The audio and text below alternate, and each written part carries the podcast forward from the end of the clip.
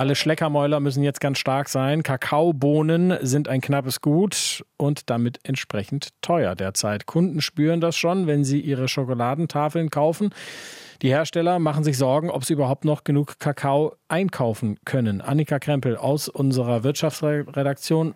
Eingangsfrage, natürlich zum Thema. Welche Sorte ist deine Lieblingssorte? Na, ganz schnöde Vollmilch, aber Vollmilch. gerne mit Keks drunter. Sehr gut, das hört sich doch äh, knusprig an. Wie teuer sind Kakaobohnen geworden?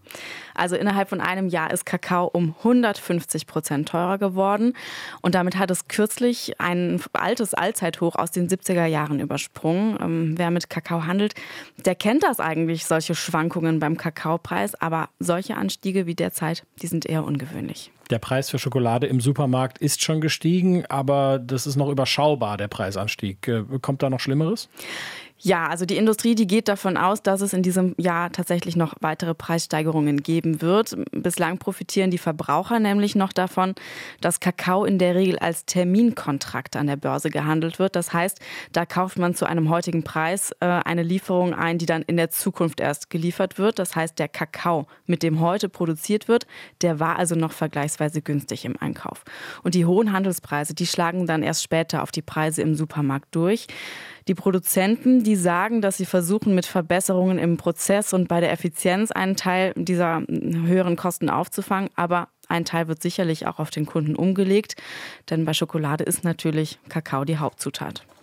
Kakao ist ja nicht wie Gold, äh, das wächst ja nach. Hm. Warum sind Kakaobohnen knapp und teuer?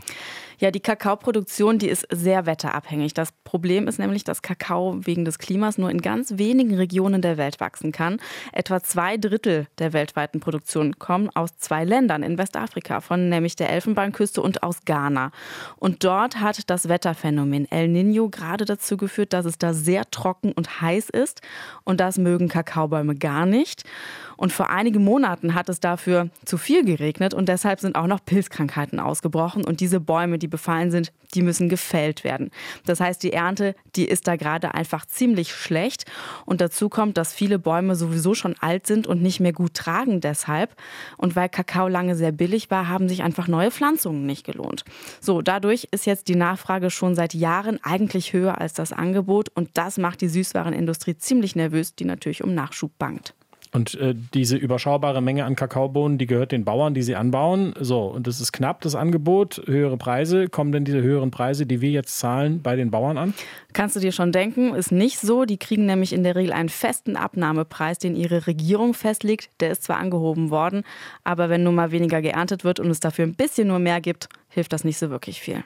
Vielen Dank. Annika Krempel war das mit dem Blick auf äh, knappe Kakaobohnen und steigende Schokoladenpreise. Und wem das zu viel Kopfschmerzen macht, der muss vielleicht auf Gummibärchen umsatteln.